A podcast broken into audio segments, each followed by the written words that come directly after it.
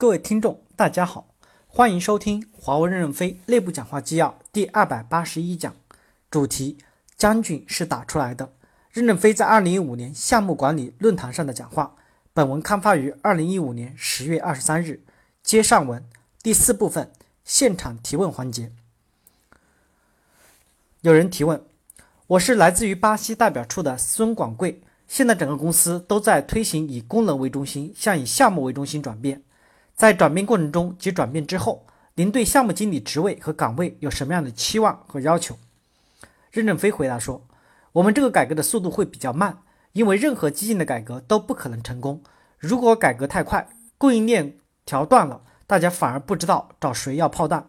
目前以项目为中心的改革正在试点，我们强调先把 LTC 流程打通，实现五个一。”战时相符，LTC 不只是为了交付而打通，财务上也要同步跟上去，增加很多的项目 CFO，逐步摸索出来以项目为中心的管理体系。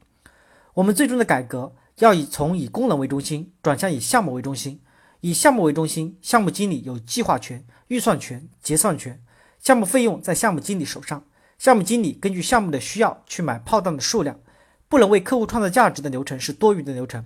不能为客户创造价值的组织是多余的组织，不能为客户创造价值的人是多余的人，不能为客户创造价值的动作是多余的动作。这样，华为公司臃肿的机关情况就会得以改善。有人提问：我是来自于中国区的陈松林，从零三年开始至今做项目经理岗位已有十二年。刚才任总提到未来业务增长的方向，去年是四百六十亿美金的销售收入，未来三年可能要突破一千亿美金。未来公司对项目管理的岗位是不是也会涌现出 Fellow 这样的领军式人物？您认为这种岗位应该是一个什么样子的？任正非回答说：“首先，你已经有十二年工作经验了，应该把这十二年的人生总结出来，放到网上让大家看一看。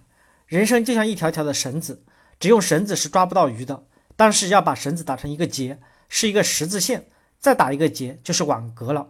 每总结一次，其实就是打了一个结。”如果你对这十二年有十二次总结，就形成一个小网，可以去抓鱼了。所以你们要认真的总结，关键是你自己能不能造就自己。如果你们一年年都总结出来，何止成为 final？当然，你不是，我不是让你总结成长长篇大论。在你总结的过程中，你每个项目每一年是如何提高了，提到了多少？你的经验是否奉献给大家了？然后使我们交付提高了多少效率？社会上的个体户。拿几十万人民币的项目都可以赚钱，但华为四百亿美金的交付项目不怎么赚钱。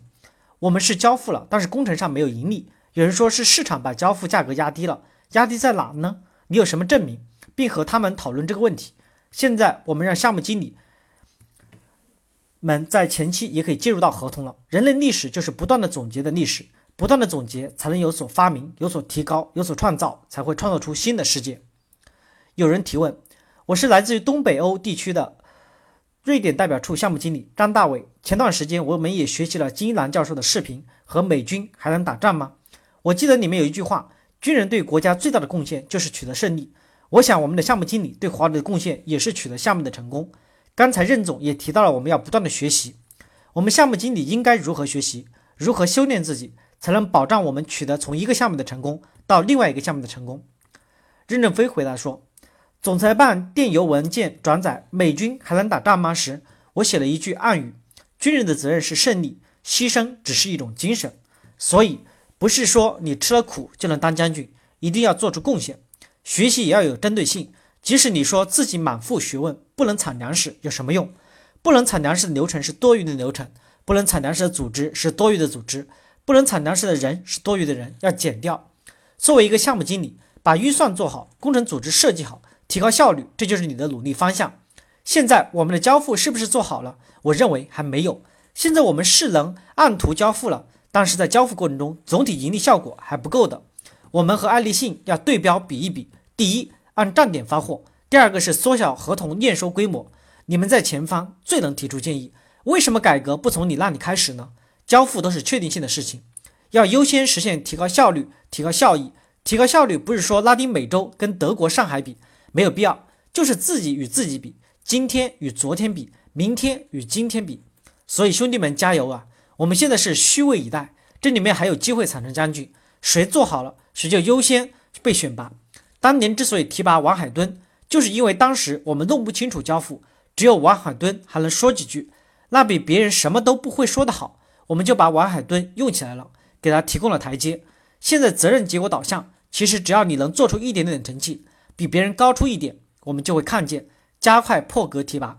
破格提拔的目的是为了树立标杆，让大家向右看齐，快速调整到位。有人提问，我是来自于巴西项目的财务张桂华。现在公司在做端到端的财务变革，已提出建设项目经理、财经 CFO 这个队伍。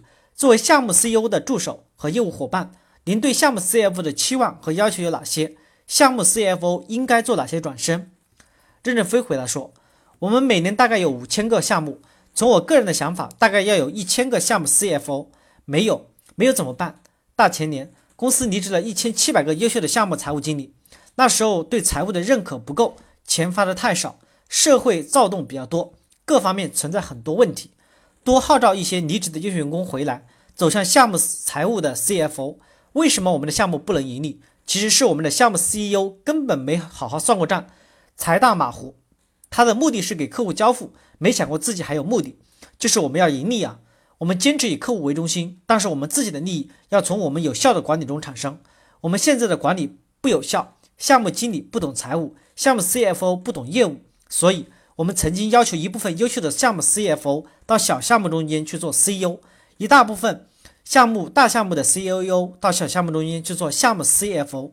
项目 CFO 要懂业务，周末去到你的城市附近爬爬铁塔、装装基站，哪怕你不会调试，能把螺丝钉拧上去，也会比别人懂得多一些，就有希望比别人晋升快。项目 CEO 也要学学财务。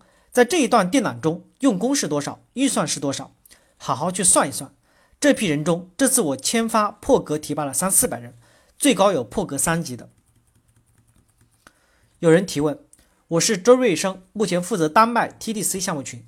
我在加入公司以后，连续交付了三个 A 级项目，通过三个项目的交付，也发现了很多短木板，发现有一些知识我们比较专，比较窄，特别跟销售线去比较，对项目经理这种之字形发展的路线。是否有机会打通其他通道？比如项目经理到客户线做两年，然后回来再做项目经理。想听听您的看法。任正非回答说：“我没想过，那都是你们自己想的。你们在做交付的时候，其实本身也就是客户经理，要跟客户打交道。为什么一定要去做销售？而且交付也是可以在合同前介入的。你做了三个项目，把这三个项目的指标都拿出来比较一下，从而总结出来，在这个项目的执行过程中，你的感觉是什么？我们的改进是什么？”这就是正确的一条路。美国军队每打完一场战争回来，都是自我批判，特别沙漠风暴，美国是完胜。但美国回去以后，总结全是批判自己，因为美国说不可能再打这样完美的战争，不可能再在完最完美的地方遇到最完美的敌人，用最完美的方式完成了最完美的战争。所以，你应该从这个三个项目中间找出自我批判的内容。我们很少能看到你们这种对比性的进步。如果不善于总结，每次做完项目就结束了。进入循环，那永远就是视频。而且交付项目的总结最好要表格化、数据化，创造出的成绩是哪三点？存在的缺点问题是哪三点？不要总是讲一些大口号，喊口号的人可以当主持人，但是不能当将军。感谢大家的收听。